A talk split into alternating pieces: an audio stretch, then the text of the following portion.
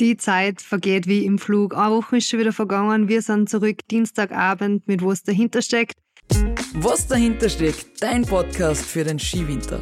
Ihr wolltet schon immer mal wissen, was wir Mädels auf der Skipisten, im Skiraum oder generell besprechen? Dann schaltet ein, wir halten euch am Laufenden. Dieser Podcast wird präsentiert von Steiermark Tourismus. Die Steiermark ist nicht umsonst das beliebteste Urlaubsland der Österreicher. Und wir wissen es, weil wir, wir vor sind.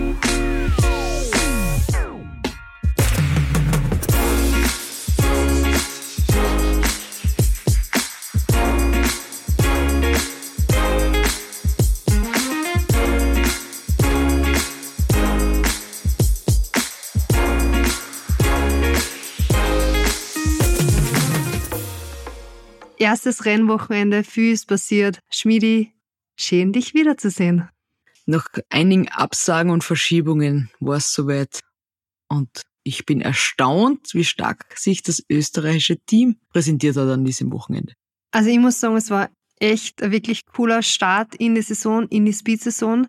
Natürlich von mir selber zu reden mit ja, Super-G zweiten Platz und Abfahrt vierten Platz es geht immer besser, aber ich glaube, es war fast ein perfekter Start in die Speed-Saison und natürlich will ich den Speed einfach mitnehmen und das hoffentlich die ganze Saison so geht. Ja, das würde mich und natürlich die ganzen Fans in Österreich, die Skifans, sehr freuen, wenn ihr so weitermachen würdet. Auf das Wochenende und den Ergebnissen kommen wir noch zu reden. Es gibt ja seit Sonntag oder Samstag am Abend ein heißes Thema im Skiweltcup auf der Damenseite, was Richtung Doping geht und darüber möchten wir heute auch kurz sprechen und euch einen Einblick geben, um was es da wirklich geht.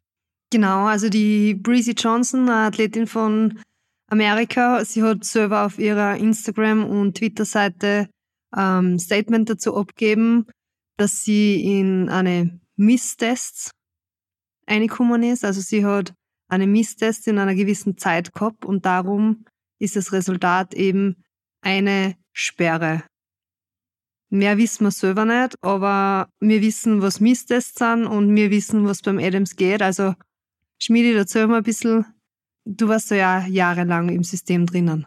Ja, in erster Linie möchte ich euch einmal erklären, was ähm, Whereabouts sind und was das Adams-System ist. Das Adams-System ist ein Programm, wo wir Athleten und Athletinnen, die was in der Nationalmannschaft sind, also in einem gewissen Kaderstatus haben, und das ist weltranglistenabhängig, in einem System aufscheinen. Bei uns ist es die NADA, also die nationale Doping, Anti-Doping-Agentur. Und da müssen die Athletinnen und Athleten jeden Tag angeben, wo sie sind, wo sie trainieren. Es gibt dann auch noch die High Class, wo die Conny zum Beispiel drinnen ist und ihr die letzten Jahre drinnen war. Da geht es darum, dass man sogar einen Tag, äh, eine Stunde am Tag genau angeben muss, wo man ist. Das heißt, ich habe das meistens um fünf oder sechs in der Früh drinnen gehabt weil ich mir sicher war, dass ich dann da erreichbar bin, aus, aus dem Grund und aus zweiten Grund, weil ich dann gleich aufstehen kann und bieseln kann. Und äh, wenn Blutkontrolle auch noch ist, dass Blut auch gleich abgenommen werden kann. Und das zieht sich übers ganze Jahr. Das heißt, wir müssen das ganze Jahr angeben, wo wir sind und von wann bis wann wir wo sind. Genau, 365 Tage im Jahr wo wir schlafen und eben wo die eine Teststunde von 5 in der Früh bis 11 Uhr auf die Nacht ist, wenn du im Top-Segment bist. Ist dir schon mal passiert, kann dass du einen Misstest gehabt hast? Also Misstest ist, nur kurz zur Erklärung, ist zu der, ange, ist zu der angegebenen Zeit nicht an den Ort zu sein, beziehungsweise wenn die die Dopingkontrolleure in den Timeslot nicht auftreffen können, wo du das angeben hast. Und was ist, wenn du keine Teststunde hast, sondern nur der ganze Tag eingegeben ist oder angeben musst? Da musst du Übernachtungsorte eben eingeben und schauen, dass du einfach so präzise wie möglich einfach dein Tag ins System eingibst. Aber du hast eben nicht die Stunde, wo du genau zu dem Zeitpunkt sein musst. Ich finde ja mittlerweile ist es schon sehr, sehr viel besser geworden, als wie es am Anfang war. Am Anfang hat man das alles nur am Computer machen können. Mittlerweile seit einigen Jahren eigentlich schon gibt's eine App dazu. Das heißt, ähm, der Aufwand ist relativ gering, das zu machen, aber man muss es halt regelmäßig machen. Wie machst du das? Wie gehst du damit um? Ja, genau, du sagst das. Also es ist, es gehört einfach zum Alltag dazu und ich habe eigentlich in meinem Kalender das ganze Jahr eine Erinnerung, dass ich das eingespeichert habe, dass das immer wieder alle drei Tage einfach auf mein Handy aufploppt. Und ich sehe einfach Adams. Und dann weiß ich, wenn sie kurzfristig irgendwas verschiebt, dann muss ich das einfach sofort umtragen und ja, auf das denken, dass man ja keinen Misstest hat. Und jetzt nochmal zu meiner vorigen Frage zurück. Hast du schon einmal einen Misstest gehabt? Ja, es ist mir auch schon passiert. Ähm, da hat es einmal ein, irgendwie ein Training verschoben wegen Schlechtwetter oder irgendwas war, das halt einfach was cancelled worden ist. Und ich habe es ganz einfach vergessen, dass ich es umtragen habe.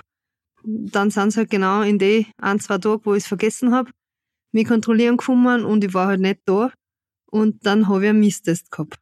Seitens des ÖSV gibt es eine eigene Handhabung und das ist nur ÖSV-mäßig. Das heißt, man kriegt da eine Verwarnung.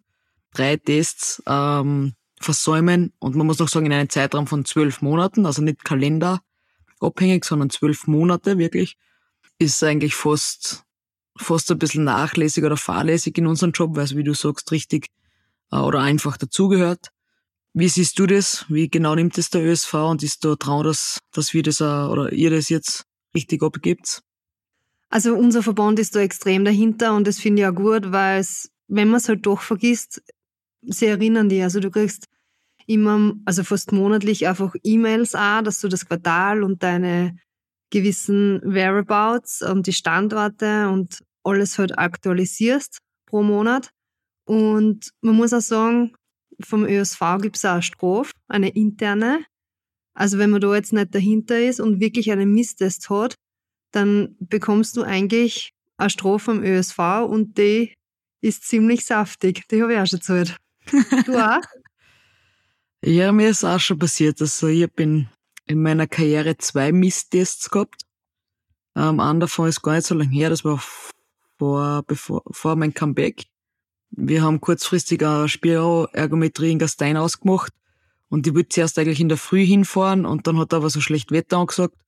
Da habe ich mir gedacht, fahr ich am Abend hin und hab halt dann vergessen umtragen, dass ich halt doch nicht daheim bin um halb sechs in der Früh und wie dann in Gastein um halb sechs in der Früh das Telefon geleitet hat, habe ich mir gedacht, oh, kacke, vergessen und das war, war eine bittere Strafe weil es einfach so sinnlos war. Also ich habe um 8 Uhr Abend entschieden, dass ich jetzt doch noch nach Gastein fahre am Abend.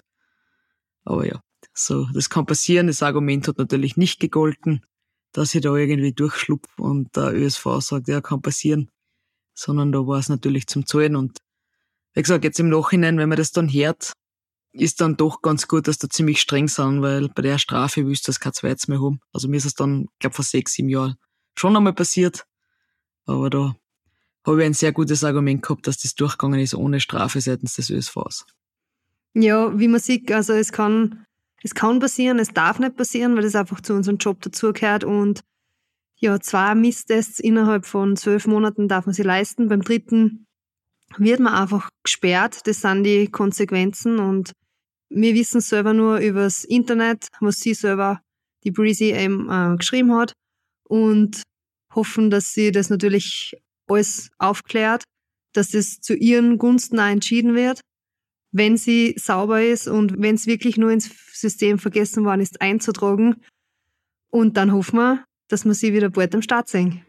Ja, ich hoffe auch, dass sich das sehr bald aufklärt und dass da eine Lösung gibt und wir sie dann im neuen Jahr wahrscheinlich frühestens wieder bei uns dabei haben werden, weil es wäre sehr schade, sie ist eine sehr gute Speedfahrerin.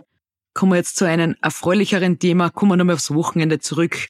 Conny, du startest Vollgas mit einem Podestplatzlein. Ich halte es noch immer nicht aus. Also, erstes Rennen, gleich einmal Siegerehrung. Wie knapp geht's zu heuer? Also, es ist ja pff, zum Zuschauen ein Wahnsinn.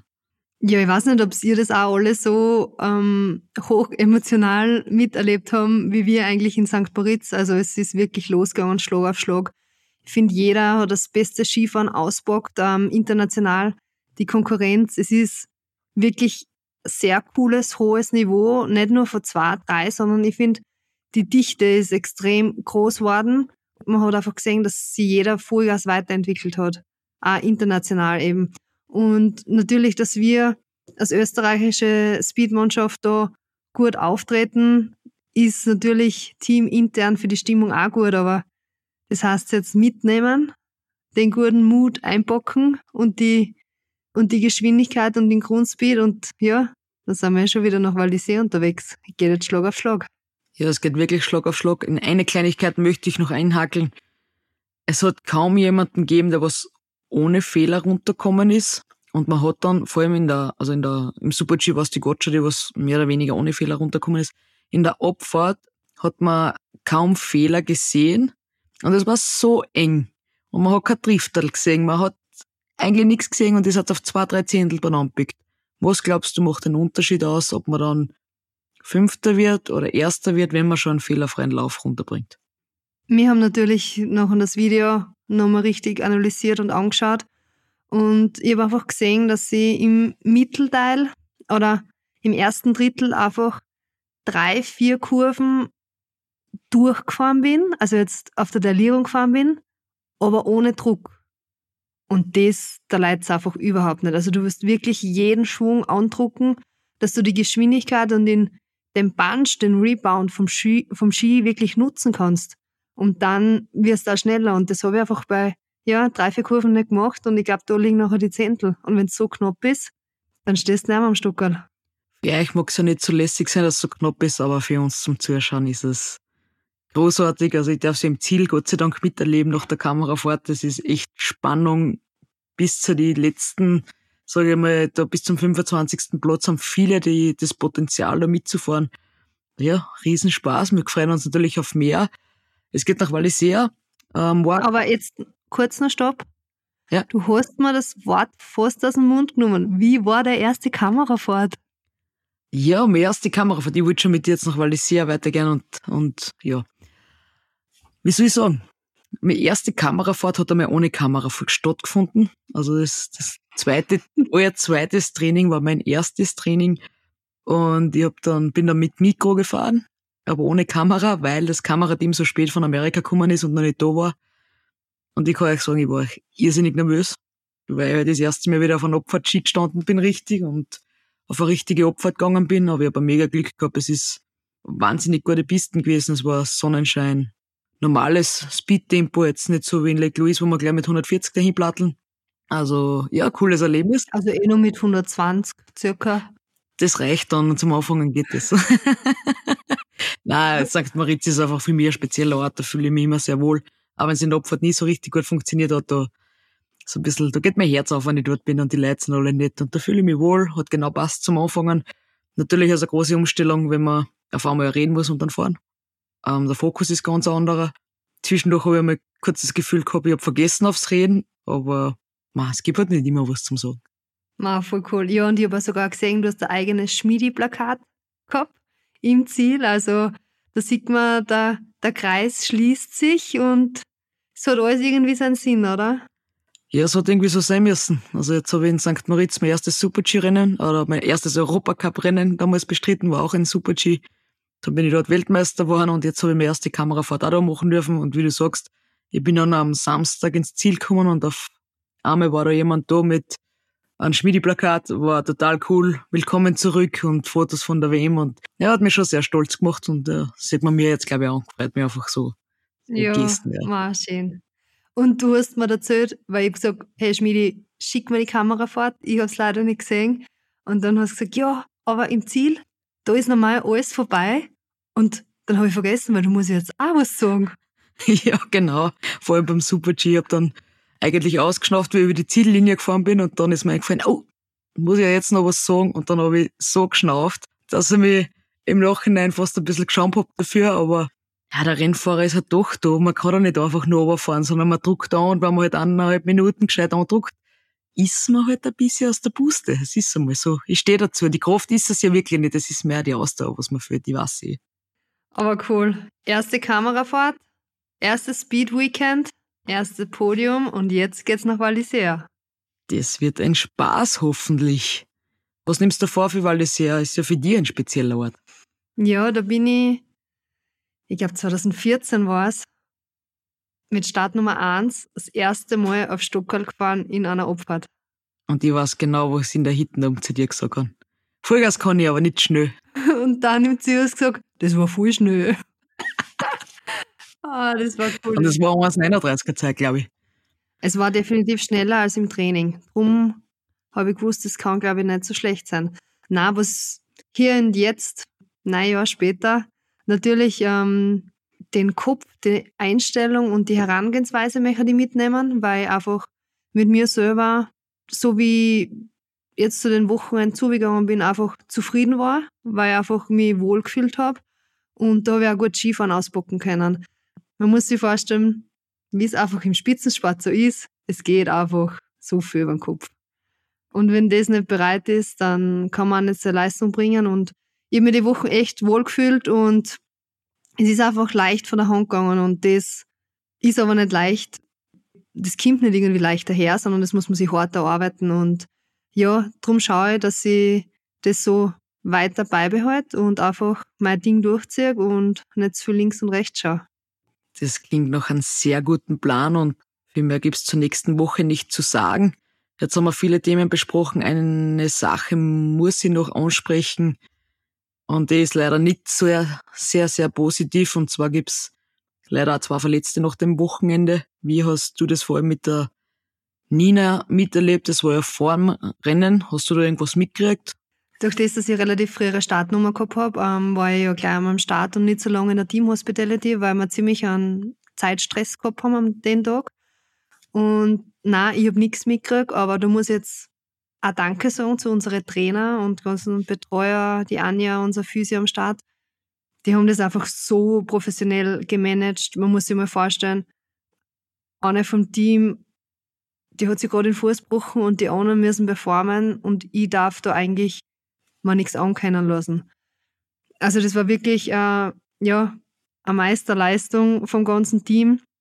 Und die Nina, ja, es ist, es ist richtig blöd hergegangen beim Einfahren.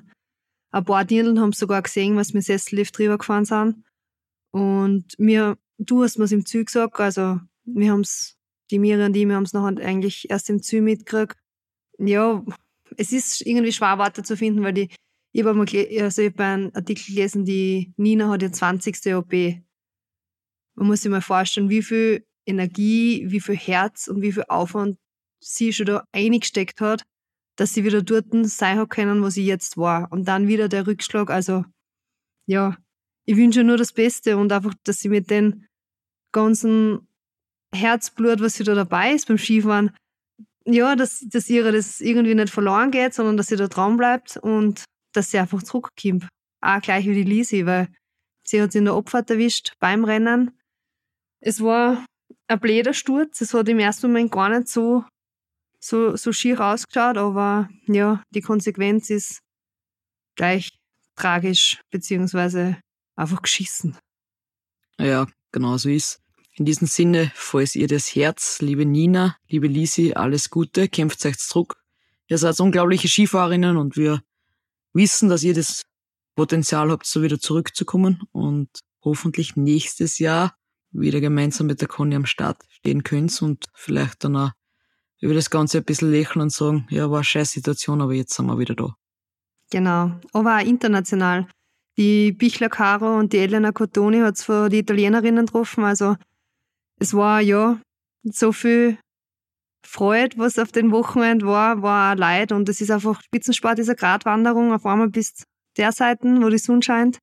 Und dann bist du wieder auf der anderen Seite, wo es gerade ganz finster ist. Aber wie es im Leben auch so ist, dass die ganzen Tiefs lernt man und dafür ist es hoch umso schöner zum Genießen.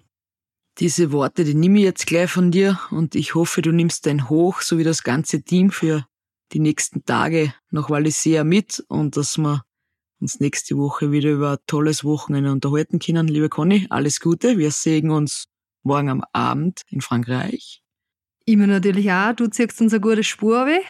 Dann schauen wir uns das an und dann werden wir so schnell wie möglich fahren.